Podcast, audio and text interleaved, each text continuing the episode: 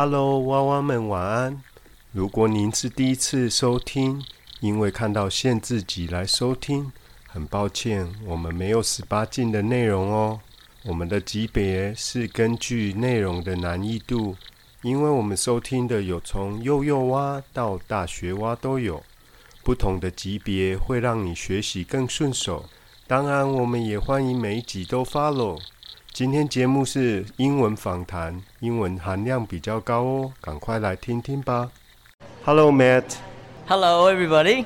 Today we have a special guest, Matt, and he's the organizer of this English study group. So today he's going to share some of uh, English learning tips and some fun places around Taichung. So now we'll have uh, Matt to briefly introduce himself. Okay, so everybody, this is first time I do the podcast with Kevin. I'm a little bit nervous, but yeah, I'll, I'll try to do my best. My name is Matt, and I'm the founder of this meetup group, English group. And um, the first reason, the first purpose of setting up this group is because I want to practice my English. Because two years ago, when I came back from military service, I my, my English was really bad, and I was thinking, uh, what if there's a way for me to practice my English with somebody who who has this same interest, and also I can maybe contribute a little bit back to the society or maybe help others to uh, learn English. Yeah, this is my initial purpose of setting up this group. Yes, and I I have to say I love doing this so far I've met a lot of person and I have done a lot of great things like throughout a lot of events. Yes, and it's like everything is so beautiful. Yeah, to me. Uh-huh. 所以 Matt 的意思说，在你呃当兵退伍之后，可能有一段时间你想要加强自己的英文。那因为我们日常生活当中可能没有很多的机会可以练习到英文，所以你就创立了这个 Study Group 读书会、英语读书会，找一些同样对英文有兴趣的朋友来加入，是吗？对，没错。我一开始的理念就是我想要练习英文，然后想找一同志同道合的朋友。那除此之外，我又想要让我想要贡献，我想要帮助别人，对，因为其实我知道帮助别人是进步英文，或者是不管你要进步什么东西最快的方式。因为我本身是一位英文老师，那透过教学，透过分享，我们会从中学到很多，不管是教学技巧，或者是你会知道别人更需要什么，那你会去进步哪一块？对，你会去增进自己。就好像教学相长这种概念，对。Indeed, that helping others is kind of teaching others, and then you benefit from yourself too, right? So, uh, so far you have run this group for how long? I've been running this group for almost over one year over one year, 超过一年多了. So how have you learned from this group, or um, how is this group doing right now? Because we know just recently we had this uh, pandemic situation, so people cannot really meet in person. So how did you manage to deal with this situation?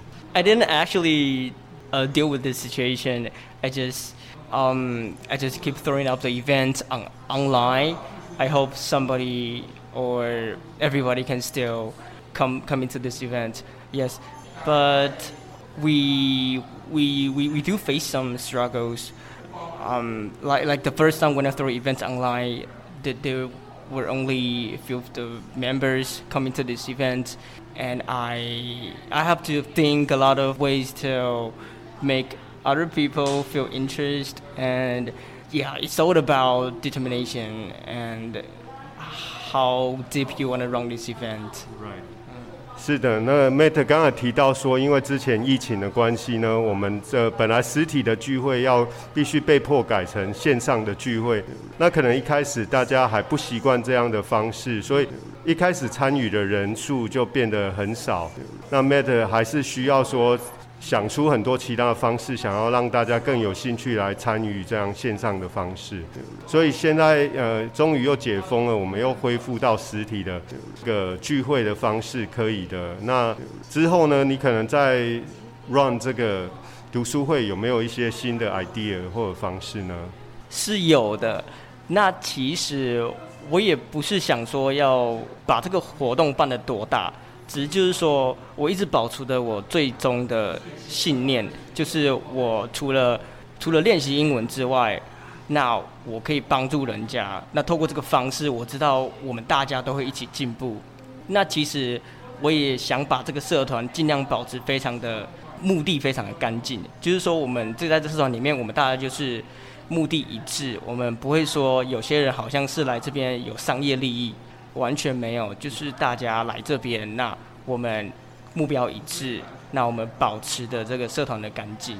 嗯，是的，之前我记得我们的群组里面也有版规，就是说你不能 po 一些跟可能英文学习方面没有相关的资料嘛，这样是可以不会像说我们加入很多群组，然后就有一些莫名其妙的一些宣传啊、广告等等太过于泛滥，然后把我们原本的那个本意创立这个社团的本意给盖过去了。对，那我记得 Matt 之前也曾经有提到说，想要在群组里面不仅仅是说像这种定期性的英文聚会，而且还会办一些其他的软性活动，是吗？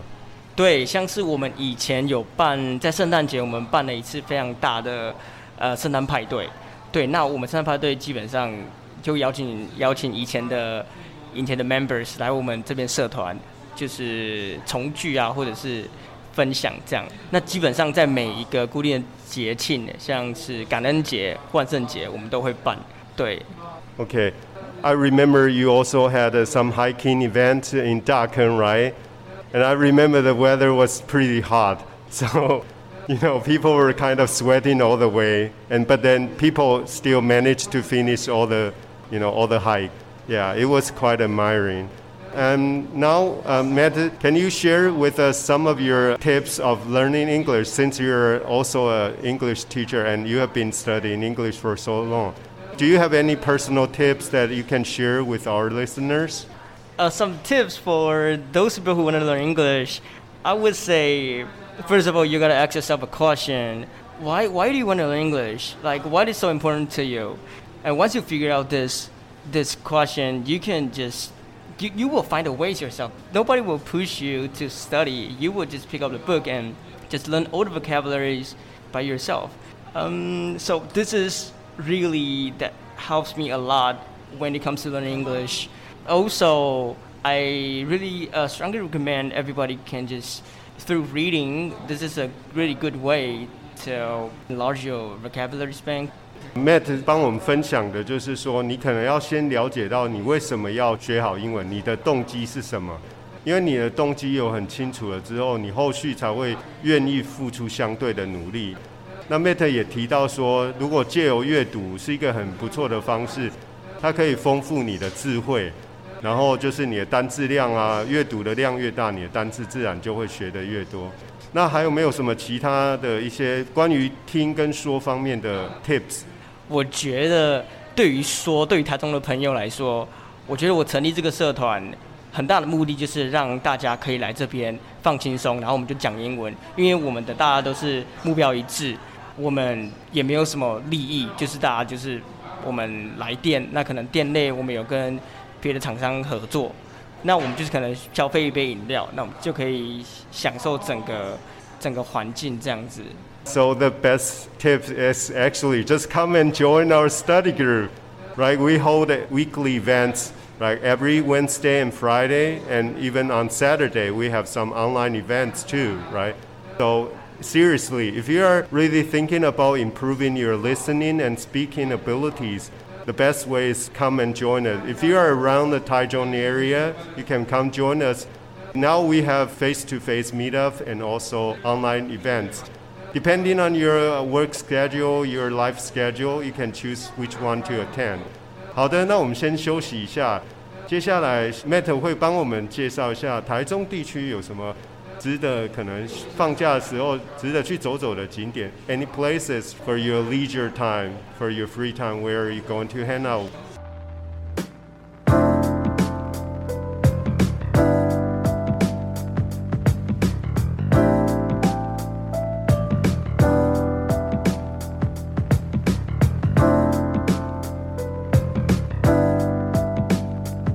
Welcome back。接下来我们 Matt 刚才就说到，他要帮我们介绍一些台中地区好玩有趣的景点。Matt，最近你有去什么特别的地方吗？Have you been to some special places lately？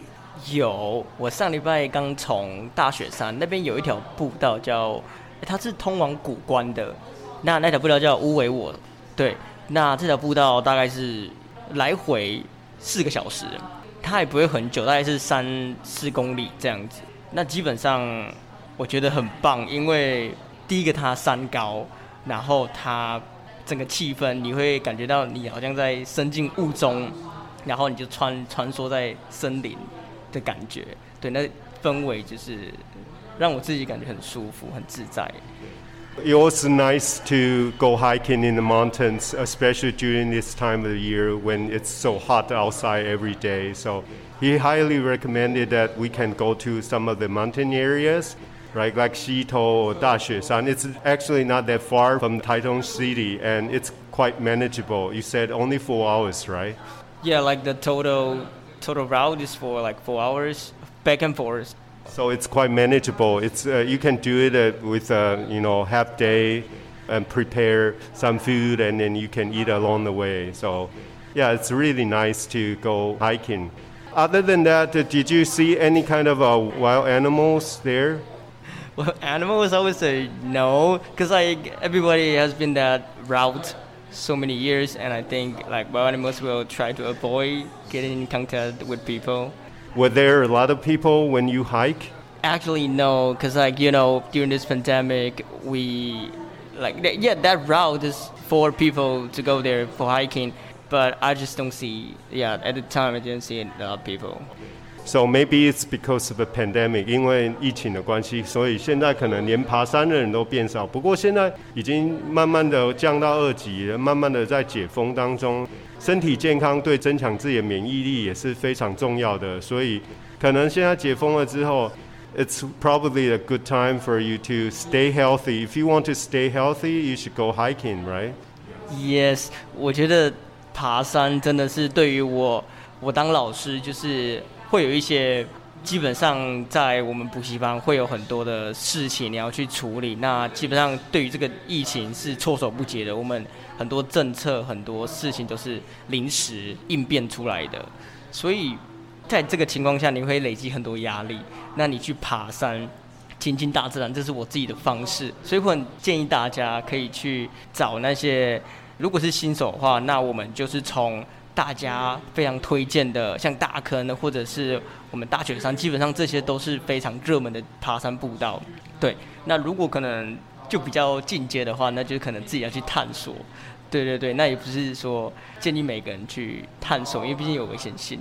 So you have to consider your own fitness level, right? If you're really advanced level hiker or mountain climber, you can try some of the, the most challenging trails. But if you are just a beginner, maybe just try some of those most popular trails like Dakeng or Daxueshan. Thank you very much today to be on our interview. So we really appreciate your time and thank you. Maybe next time, if you come and join our study group, you will meet Matt. Yeah. Okay, that's all the time we have for today. 今天的节目就进行到这边。课后记得点选连结的影片，多多复习哦。如果你身边有想学好英文的朋友，请您帮我分享吧。Until next time, this is Kevin.